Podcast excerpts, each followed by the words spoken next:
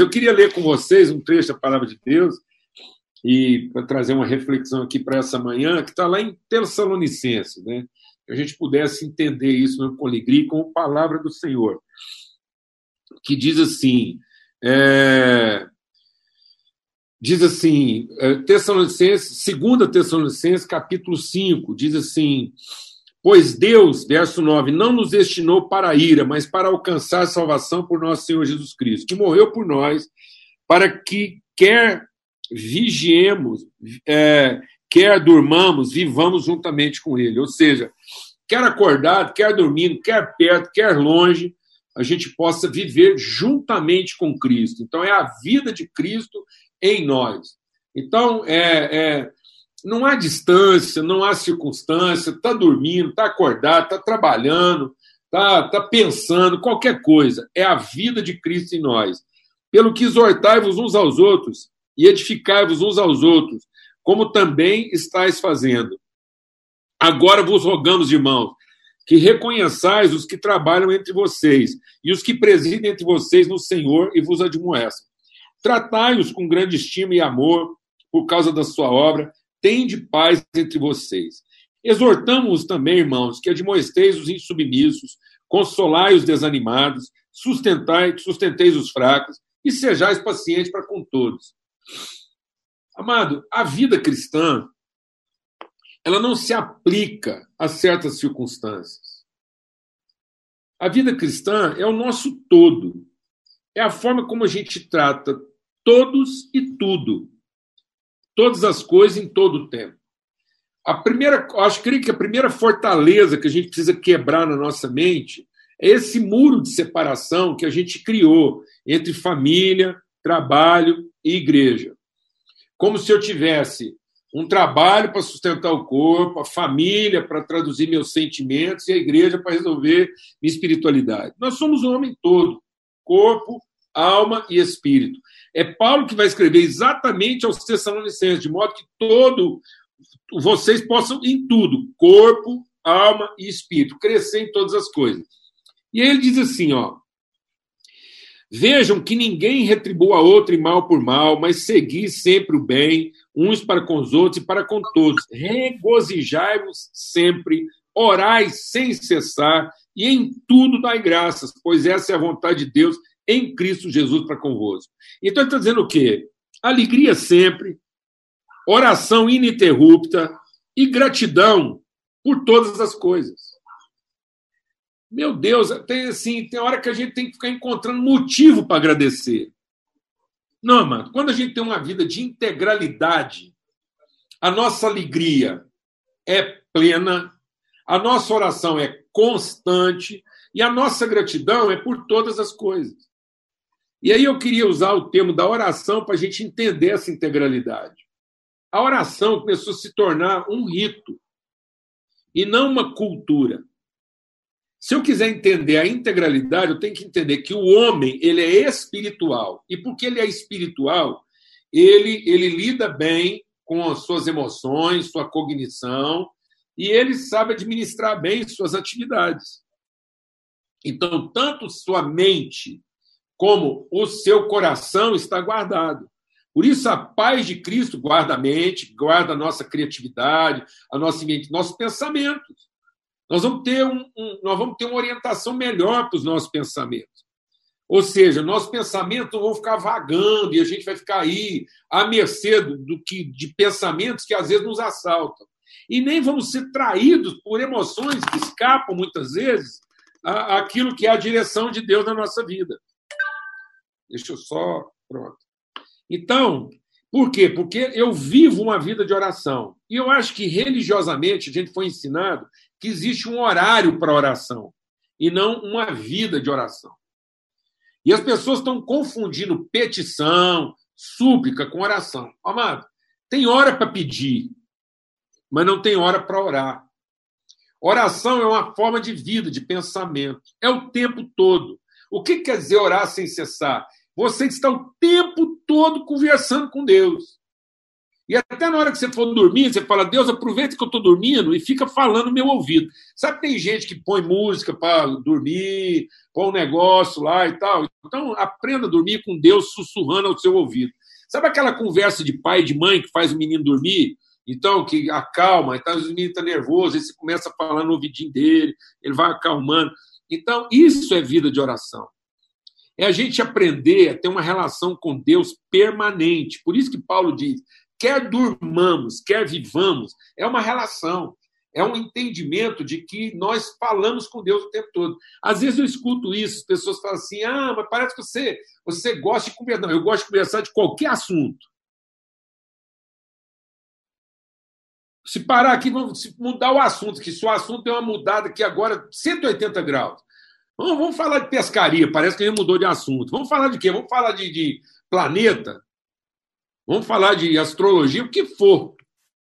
Mas nunca conversar assunto algum sem estar meditando no que aquilo significa na formação e na construção do homem espiritual. O Enzo vai fazer um negócio lá, vai comprar e vender. Então que ele está lá conversando com o cara e ele está em oração. O urso está lá operando, está lá abrindo um olho, uma retina, ele tem que estar tá em oração. O Abarim está lá abrindo uma peça de pano para uma pessoa construir um uniforme, que for, ele está como? Em oração. A Dulce está lá arrumando um cabelo, tingindo, cortando, a mulher está começando outro assunto. E a Dulce está como? Em oração sintonizada, porque quando você está em oração, você é o duto, seu canal, você está ligando o mundo espiritual a todas as coisas. Então não existe. Ô, Mônica, finalmente, seja bem-vinda aí. Conseguiu entrar aí quase com uma apagada das luzes aí. A Mônica entrou na nossa sala aí, ó.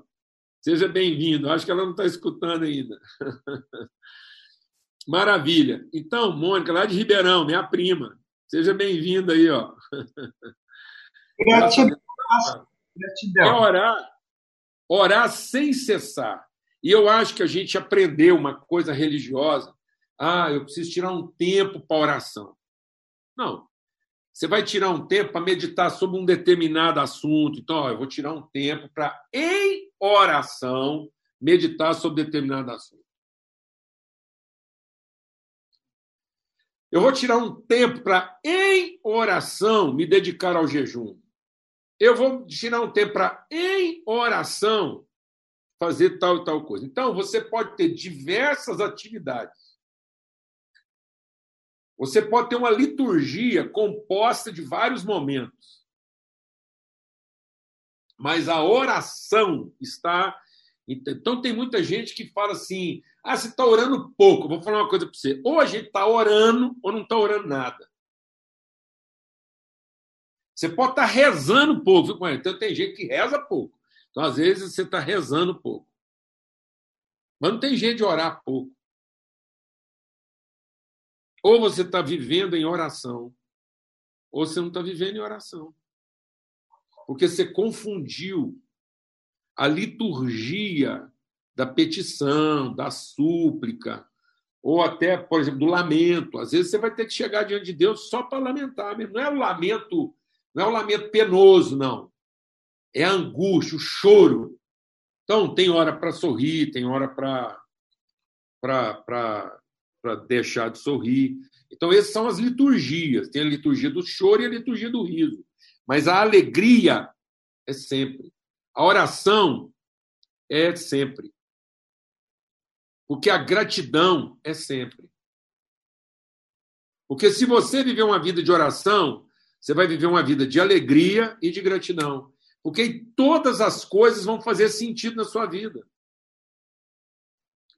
E às vezes você não está vendo sentido nas coisas no momento que você está passando, porque você está confundindo, achando que aquele momento ele é um, ele é um pedaço que tem que ser significado isoladamente. Não, mas todas as partes da sua vida só serão significadas se o todo da sua vida tiver significado. Não tente, deixa Deus militar o nosso coração, não tente encontrar significado na sua vida a partir das partes. Mas tente encontrar significado na sua vida a partir do todo, para que as partes tenham sentido.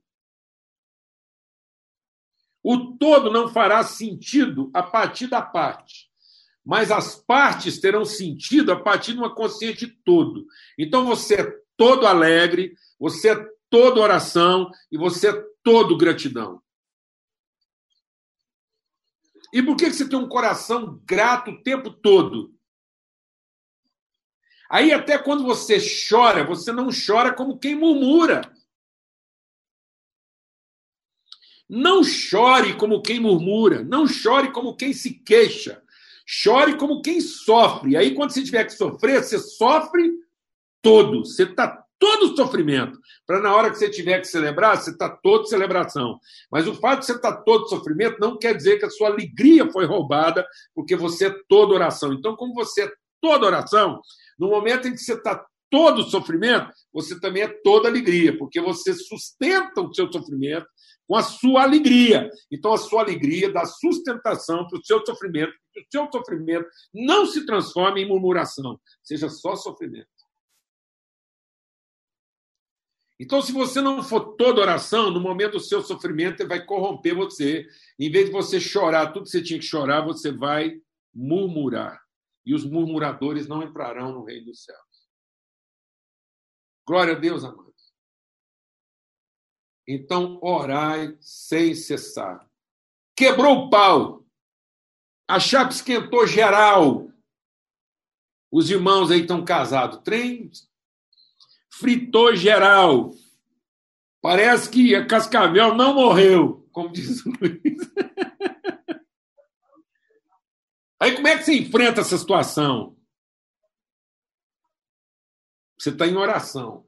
Você está ali discutindo, a conversa está tensa, está nervosa, você não está conseguindo explicar, também não está conseguindo entender, a mulher também não está conseguindo explicar, não está conseguindo entender. Ó, parece que bagunçou tudo. E você está como? Você está ali conversando em oração. Para aquela conversa não corromper você. Aí você está na discussão de morte, e você está aqui com Deus. Me instrui, me revela, porque não é sua mulher que vai fazer você entender.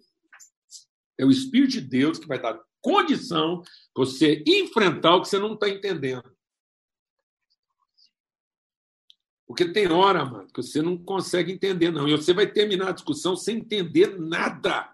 Mas você, em oração, vai conseguir enfrentar o que você não está nem entendendo. E isso não vai roubar nem sua alegria e nem sua gratidão. Glória a Deus. Em nome de Cristo Jesus. Então, você vai arrumar um tempo para meditar, você vai arrumar um tempo assim para pedir. Eu, eu, arrumo um tempo, às vezes, para ir para um canto assim e chorar. Chorar, porque tem hora que você tem que ir a um lugar, um horário para chorar. Um lugar bom que eu encontrei na minha vida para chorar é no chuveiro, porque aí as águas misturam e as lágrimas vão embora mais rápido. Então, assim, é, chuveiro, para mim, sempre foi um lugar bom para chorar. E Mas eu sempre procuro chorar em oração. Eu tenho pedido a Deus conseguir celebrar as coisas em oração. Porque, às vezes, amado, se você não estiver em oração, chorar sem estar em oração te deprime. E celebrar sem estar em oração te envaidece.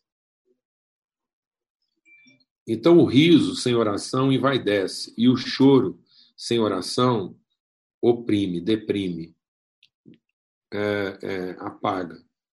Então, em nome de Cristo Jesus, orai sem cessar. Não há tempo, não há hora, não há lugar. Há uma vida de oração. Aprenda a viver essa vida de oração. Aprenda a ter uma mente exercitada espiritualmente o tempo todo, em todo lugar. É, então, a gente é, quis viver esse momento aqui, se esforçou para isso, esse tempo aqui de oração, oração pela família. Então, ore pela família o tempo todo. Todo o tempo. Você tem dificuldade lá no seu trabalho? Não, não se limite a pedir coisas para Deus. Deixa Deus ministrar o seu coração. Não, lá você tem uma empresa, você tem um negócio, você está com desafio lá no seu negócio, nesse momento agora que está com dificuldade para tanta gente. É, aprenda a viver uma vida de oração para você saber o que pedir em relação à sua empresa. Mas não fique pedindo coisas para sua empresa sem antes estabelecer para você uma vida de oração. Porque se você tiver uma vida de oração, você vai saber o que pedir. E você também vai saber lidar com aquilo que talvez você pediu e aparentemente Deus não te deu. Então, quando você vive uma vida de oração, você sabe se relacionar bem com o sim e com o não de Deus. Se você não tiver uma vida de oração, você vai querer acertar só o sim de Deus para as suas petições. E às vezes tem gente, ah, eu estou pedindo há tanto tempo para Deus alguma coisa, até hoje ele me respondeu. Não, às vezes já respondeu várias vezes. Só que ele respondeu com um não, e você está lá insistindo, esperando que ele vai te dar um sim para uma coisa que ele já falou não. Se você tivesse vivendo em oração, você teria ouvido o não de Deus para sua petição, e você estava aí alegre, você estava aí vivendo a sua vida grata, porque o não de Deus teria feito sentido. Como você pede muito e ora pouco, aí você não entendeu até hoje o não de Deus e fica com a sensação que ele ainda não te respondeu, e isso está roubando a sua alegria e está comprometendo a sua gratidão. Amém, irmãos? Em nome de Cristo Jesus, o Senhor. Glória a Deus. Tá bom? Então, orai sem cessar. Eu vou te dizer uma coisa, porém eu estou brincando. Aprende a orar dormindo. Como, pastor? Olha, pede para Deus ficar conversando no seu ouvido até você pegar no sono, porque você vai dormir com a voz de Deus nos seus ouvidos. Em paz me deito e logo pego no sono. Tem gente que não consegue ouvir Deus, porque a hora que ele deita, ele fica escutando a própria voz e fica ruminando seus próprios pensamentos e não se deita ouvindo Deus sussurrar no seu ouvido até que ele pegue no sono orai sem cessar. Amém? E a paz de Cristo guardará nossas mentes e nossos corações em todas as coisas.